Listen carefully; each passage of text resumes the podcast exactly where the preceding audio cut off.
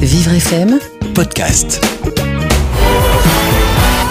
9h-10h, à chacun son sport sur Vivre FM, Cécile Hernandez-Cervelon, Renaud Good. Bonjour à tous, bienvenue dans À chacun son sport. C'est la dernière de la saison et oui déjà, le temps est passé très vite, mais, mais les grandes vacances qui arrivent ne vont pas vous empêcher de faire du sport. Et euh, parmi tous les sports que, dont on a parlé cette année, il y en a deux dont on n'a pas encore parlé. C'est le cyclisme et le tir à l'arc, qui sont euh, des euh, gentils loisirs de vacances, mais pas que. Ce sont aussi des vrais sports de, de haut niveau qui demandent du physique, du mental, de la technique. Et avec les deux directeurs sportifs euh, de la Fédération française handisport qui s'occupent du cyclisme et du tir à l'arc, on va en parler pour voir quelles sont les différentes pratiques que vous allez peut-être pouvoir euh, rencontrer ou vous approprier durant tout l'été. Voilà, bienvenue à chacun son sport.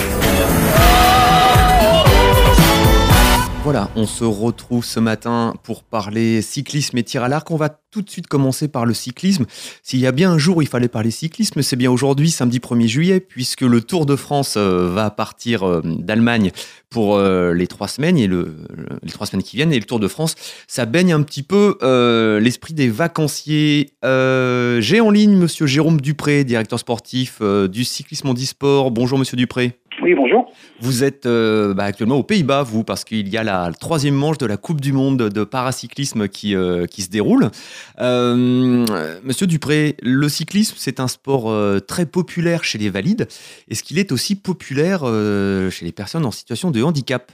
Je dirais qu'il est, il est relativement populaire, mais que pour autant, il n'attire pas toute l'attention qu'il devrait, qu'il devrait attirer. Euh, tout simplement parce que bon nombre de personnes euh, en situation de handicap n'ont pas forcément connaissance ou conscience que l'activité peut, euh, peut leur être proposée avec ou sans adaptation d'ailleurs, mais au moins avec un matériel adapté et qu'il est accessible à toutes les formes de handicap en fait. Alors c'est vrai que vous avez fait la, la, bonne introduction pour présenter votre sport. le cyclisme ou plutôt le paracyclisme, finalement, quel que soit son type de handicap, on peut le pratiquer. Alors vous êtes déficient visuel vous pouvez le pratiquer en tandem avec donc euh, un guide qui euh, occupe la, place de devant et puis le, déficient visuel derrière. Vous êtes amputé d'un membre inférieur ou supérieur, bien vous pouvez euh, pédaler avec une seule jambe ou tenir votre guidon avec une seule main. Vous êtes, vous êtes infirme moteur cérébral, il y a le tricycle pour vous éviter de perdre l'équilibre. Et puis si vous êtes paraplégique voire tétraplégique, il y a le, ce qu'on appelle le handbike, ce, ce vélo où on pédale avec, avec les mains en étant allongé sur le dos. Finalement, Monsieur Dupré, euh, comme vous l'avez signifié, il y a une vraie pratique, une vraie diversité de pratiques du cyclisme. Oui, exactement. à travers les, quatre exemples que vous avez donnés, euh, voilà, on voit bien la diversité de, l'offre de pratique qu'on peut euh, qu'on peut avoir. Euh, ça, c'est les quatre formes de pratique avec les quatre engins traditionnels qu'on retrouve après en compétition d'après le règlement international. Mais dans le cadre d'une d'une pratique de, de loisirs, il existe également énormément de, de vélos qui sont adaptés à d'autres formes de, de handicap. on parlait de la pratique du tandem pour pour les, déficients visuels.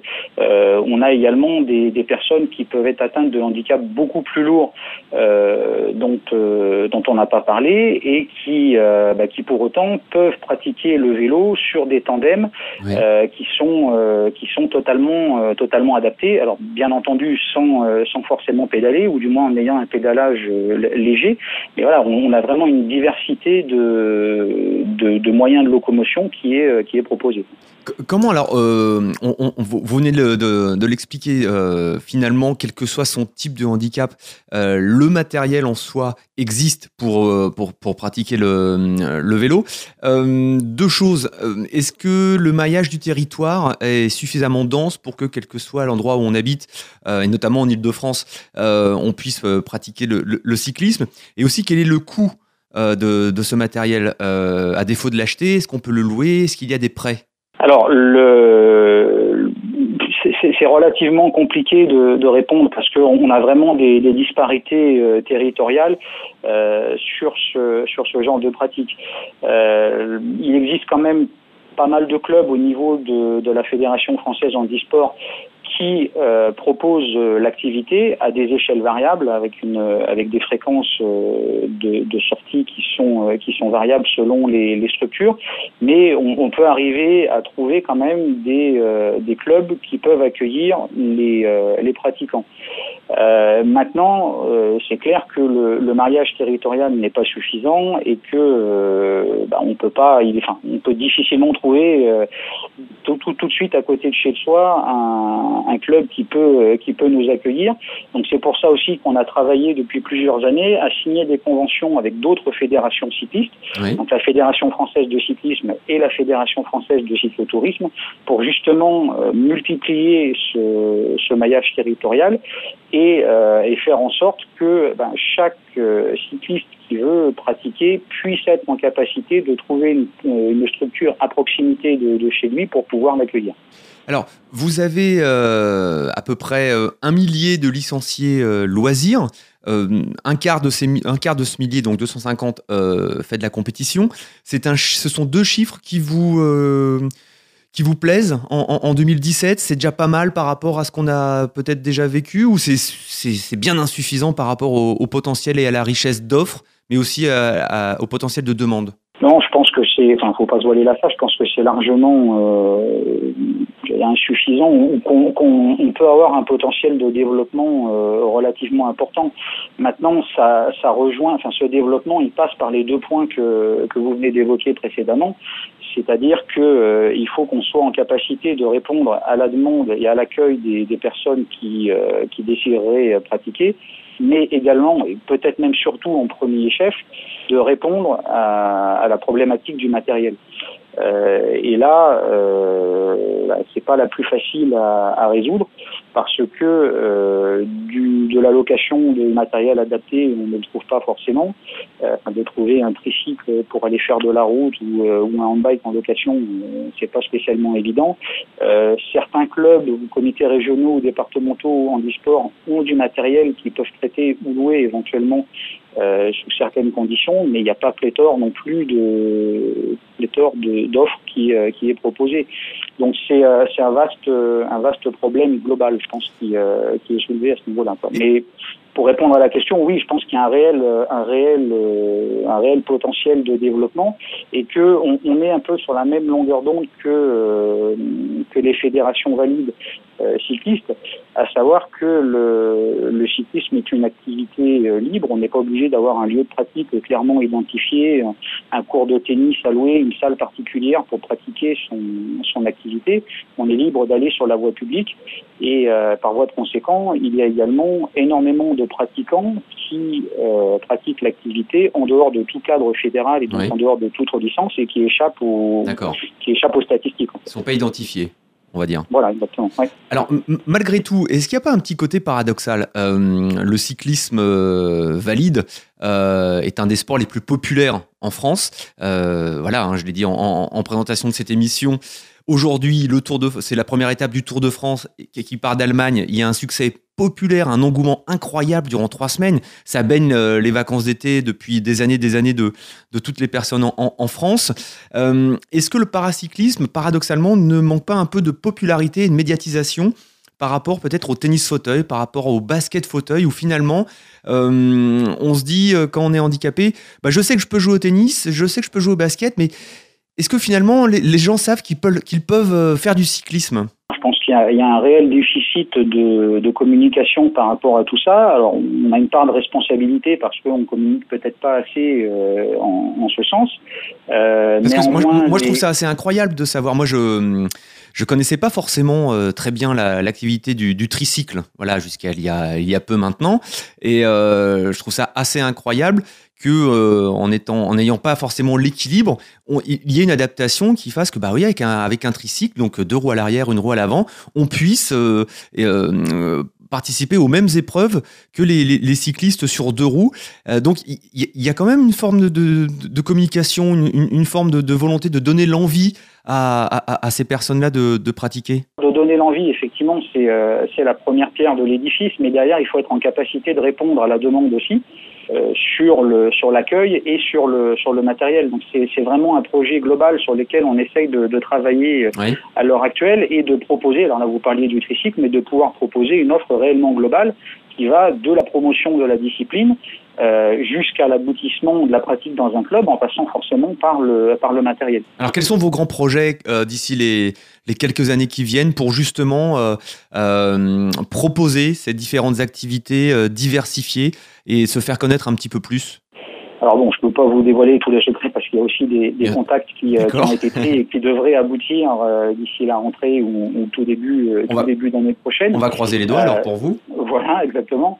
néanmoins, par rapport à ça, depuis quelques, bah, depuis la fin des, des Jeux de, de Rio, euh, voilà, on a commencé à, à, se rapprocher un tout petit peu de, de, la Fédération française de cyclisme aussi, avec laquelle on a euh, beaucoup plus de communication que sur la dernière Paralympiade. Bon, entre autres, notamment suite au, au changement de au changement de président et d'équipe euh, d'équipe dirigeante.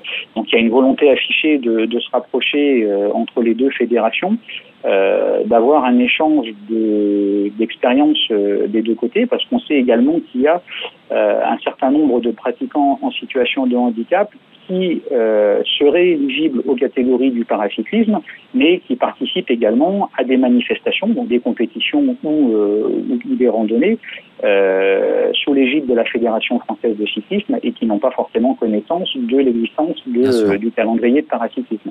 Donc on va essayer de, de travailler là-dessus aussi euh, et également euh, bah, essayer de, de, structurer un peu mieux l'offre.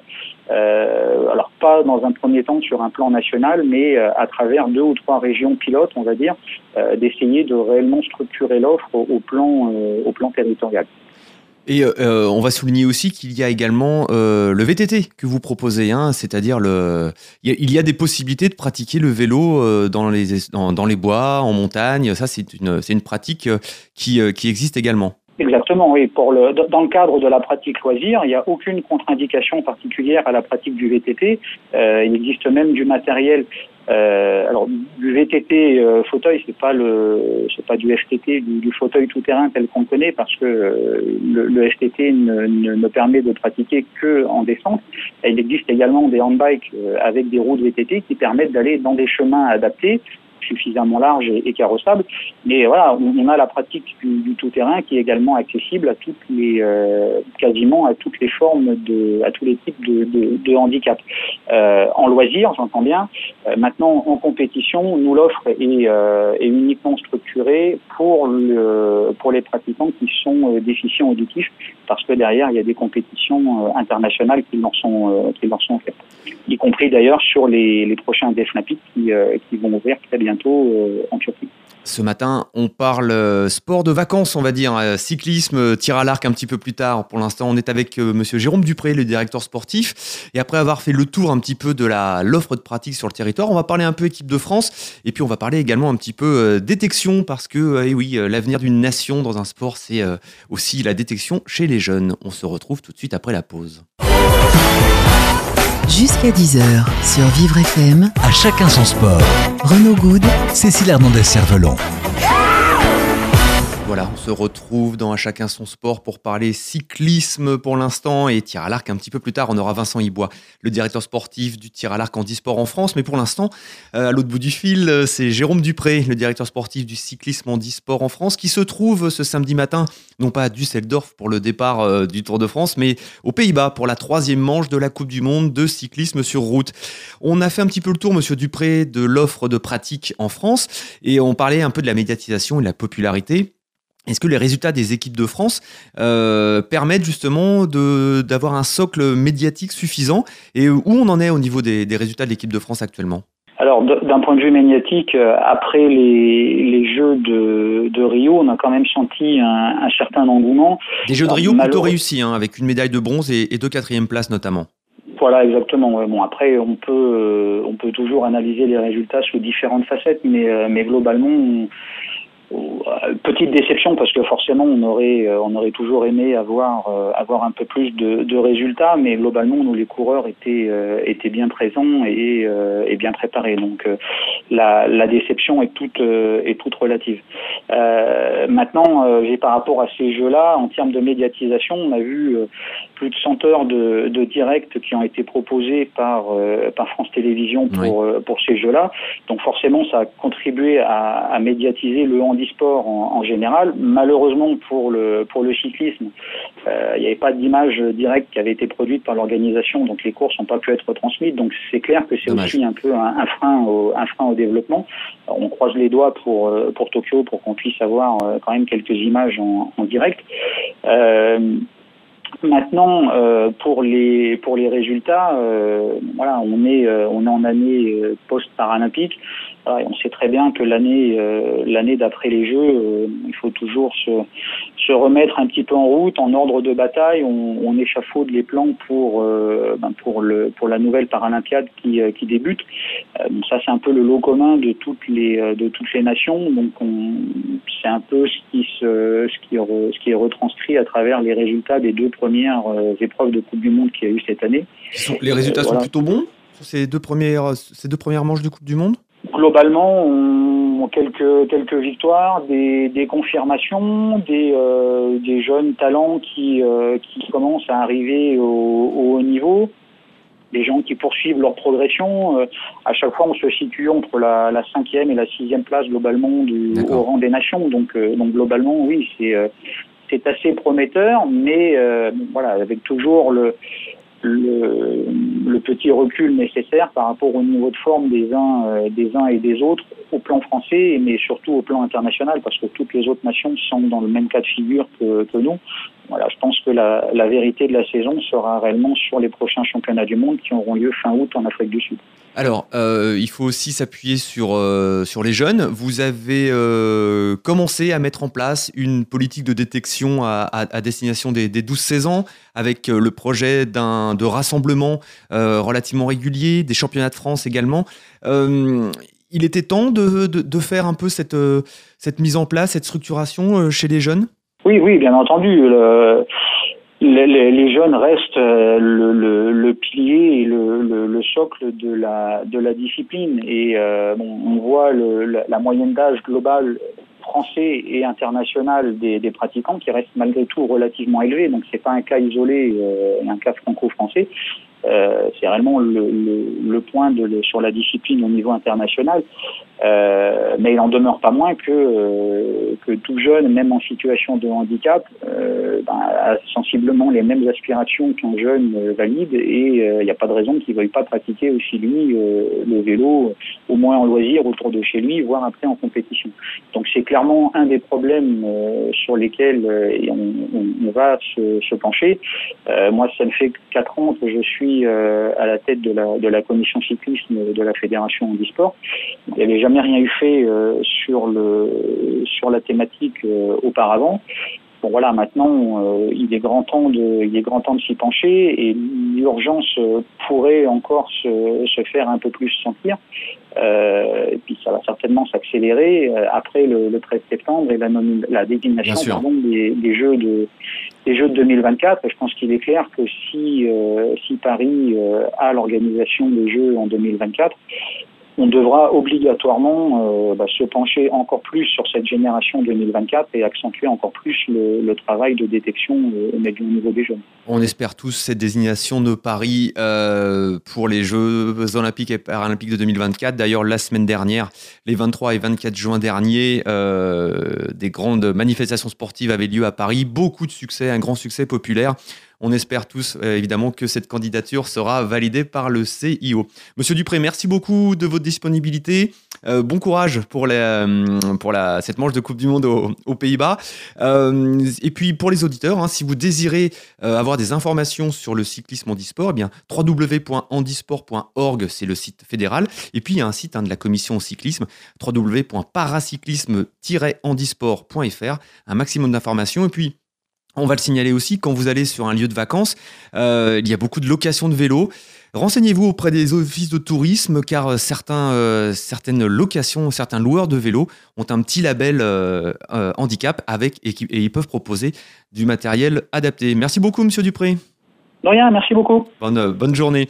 On passe tout de suite au tir à l'arc, puisque à l'autre bout du fil, on a Monsieur Vincent Ibois, directeur sportif du tir à l'arc handisport. Bonjour, Monsieur Ibois. Bonjour à tous. Merci de vous être, euh, de vous rendre disponible en ce samedi matin.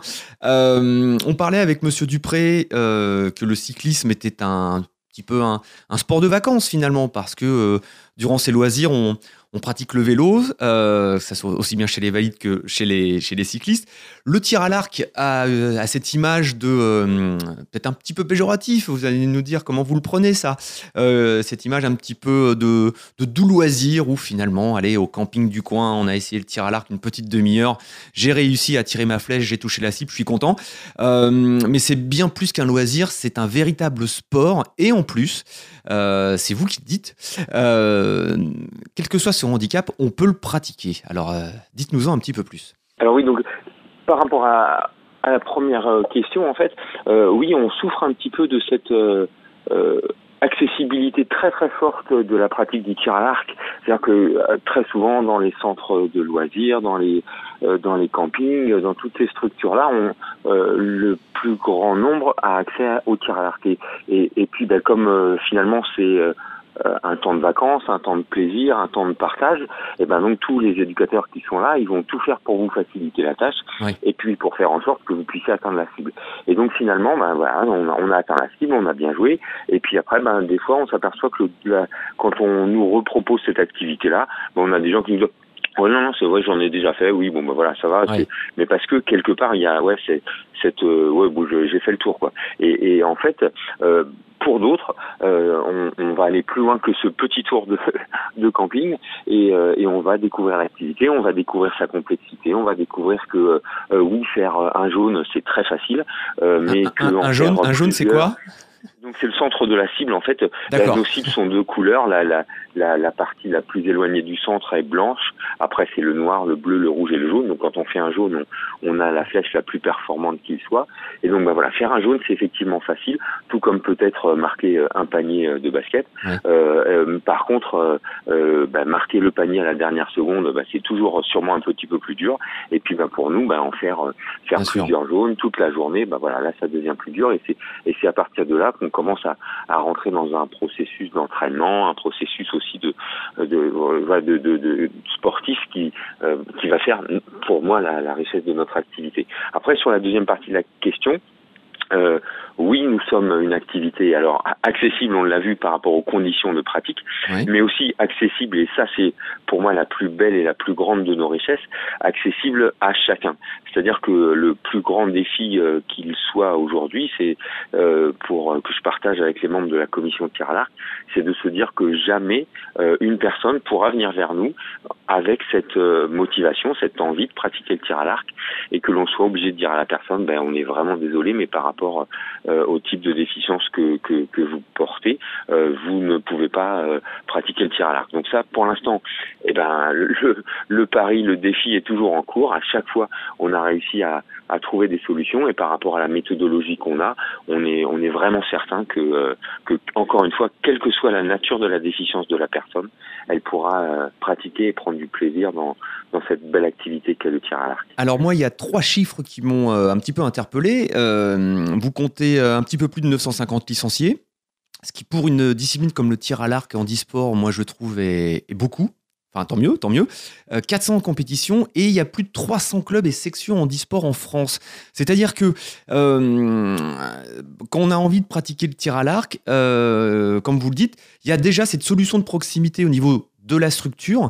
Et après, donc, la deuxième étape, c'est en fonction du handicap, on va adapter la proposition de la structure pour accueillir la, la personne en, situation de handicap. Ça, c'est quand même, euh, bah, je trouve ça très très fort par rapport à un sport qui finalement jouit d'assez peu de popularité, malgré tout, médiatique, euh, et d'assez peu de moyens. C'est vraiment de l'huile de coude Alors c'est de l'huile de coude et c'est du travail de réseau euh, et du travail d'intérêt par rapport à, notre activité. C'est-à-dire qu'en fait au départ, euh, le, le alors, moi, quand j'étais enfant, mes parents pratiquaient le tir à l'arc au niveau de, de la fédération handisport comme de la fédération française de tir à l'arc. Et à cette époque-là, je, il y avait un partage vraiment très facile entre la FFTA la, et donc la fédération française de tir à l'arc et la fédération handisport. finalement, on savait pas trop qui était licencié où. Tout le monde participait ensemble. Et après, il y a eu des années où ça s'est un petit peu séparé peut-être et où on voyait euh, moins de, de, personnes en situation de handicap euh, sur les clubs de, de, de, la FFTA. Et puis là, depuis quelques années, on, on, ce travail de réseau a recommencé. Il y a aussi les, les politiques publiques hein, qui font leur œuvre avec euh, la volonté de toutes les activités d'accueillir en leur sein des, des, personnes en situation de handicap. Et donc, ben voilà, grâce à ce travail de réseau, on est retour, on a retrouvé cette dynamique-là, et, euh, et, donc du coup, ben, on, peut multiplier les, les, les chances, c'est-à-dire que la personne en situation de handicap, elle va pouvoir euh, soit aller vers un club euh, euh, entre guillemets historique de la fédération française handisport, soit aller vers les, les des, des, structures un petit peu différentes qu'on appelle les sections, donc qui sont en fait des clubs affiliés, ben, pour nous, à la fédération française de tir à l'arc et qui, par rapport à leur sensibilité, se disent bah oui, nous, euh, euh, bien entendu, on a envie de, aussi également d'accueillir des personnes handicapées et, euh, et du coup, on, on va ouvrir une section pour permettre cela plus facilement. Donc ce qui fait que voilà, on arrive au travers de ce réseau-là, des clubs historiques et des clubs qui sont des sections de, de, de, de, clubs affiliés à la Fédération française de tir à l'arc, à trouver des solutions euh, pour chacun. Alors, on, leur, on, l'aura compris, Vincent Ibois, il y a un maillage sur l'ensemble du territoire français, notamment en Ile-de-France, pour trouver un club. On, on va voir avec vous, euh, une fois qu'on a trouvé ce club, quel est l'intérêt pour une personne en situation de handicap de pratiquer le tir à l'arc? Euh, Il y a une volonté de défoulement physique, mais on va voir aussi que sur le plan moral et sur le plan de l'organisation, c'est un sport qui, qui demande énormément et qui qui permet également euh, un, grand, euh, un grand contrôle de soi et une grande concentration. A tout de suite. Vous écoutez À chacun son sport sur Vivre FM. Cécile Hernandez-Cervelon. Renaud Good à chacun son sport ce matin pour la dernière de la saison, mais on est toujours présent. Euh, ce matin, on parle cyclisme et tir à l'arc. À présent, on a vu le cyclisme avec Monsieur Dupré, et maintenant, on parle tir à l'arc avec Vincent Ibois, le directeur sportif de la commission de tir à l'arc handisport. Alors, une petite précision, parce que apparemment, je me suis fait reprendre dans les studios par le réalisateur Jason Durand, euh, comme quoi le tir à l'arc était un doux loisir. Et bien, euh, je me suis fait reprendre de voler car Monsieur Durand a été vice-champion départemental du Val d'Oise chez les c'est ça, monsieur Durand? C'est ça, chez les jeunes, euh, de tir à l'arc, donc, mais à pas. En effet, le tir à l'arc, ce n'est pas un loisir, c'est un vrai sport. À, voir, monsieur Durand, on n'en est pas très sûr, mais on va le croire sur parole. Monsieur Ibois, euh, après cette petite parenthèse, euh, expliquez-nous quels sont les intérêts, outre le fait de se défouler de se sociabiliser, quel est l'intérêt propre du tir à l'arc par rapport à une personne en situation de handicap? Car quelles sont les qualités que ce sport demande pour, pour pratiquer euh, de la meilleure manière? Alors nous, la chance que l'on a, euh, c'est de, de pouvoir être pratiqué, donc on l'a dit par, euh, par tout le monde, quelle que soit la nature de la déficience, mais aussi d'être un petit peu exonéré d'une obligation de commencer l'activité jeune. Donc ça, c'est déjà peut-être une première chance que l'on peut avoir. C'est-à-dire que quand on parle souvent hein, dans nos activités, puis peut-être aussi avec l'aspiration là de Paris 2024, tout le monde a, a, a, les yeux et les oreilles grands ouverts pour essayer de trouver du monde, de détecter, de détecter, et tout le monde finalement se penche vers euh, la catégorie jeune euh, pour essayer de détecter.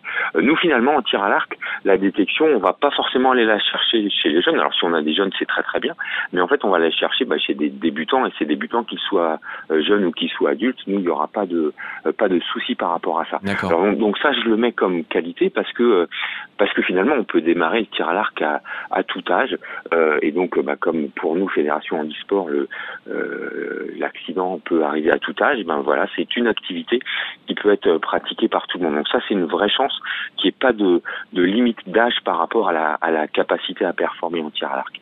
Après, il faut aussi être passionné, avoir envie de cette activité-là. Donc c'est une activité de précision.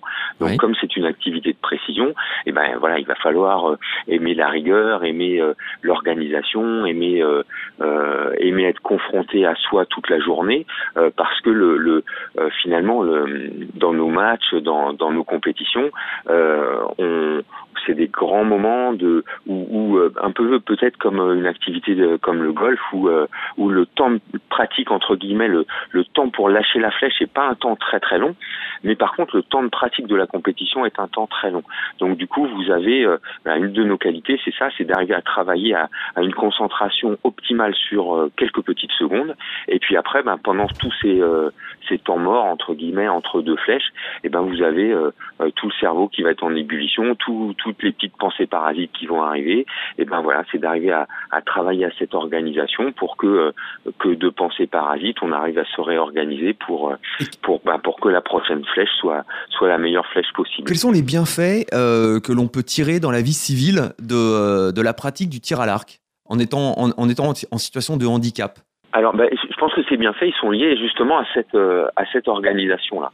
Euh, c'est quoi cette organisation? C'est-à-dire, c'est la manière de gérer son temps, la concentration euh, avant de tirer la flèche, la concentration après avoir tiré la flèche, savoir gérer les temps morts, savoir gérer toute une journée de présence sur le pas de tir, par exemple?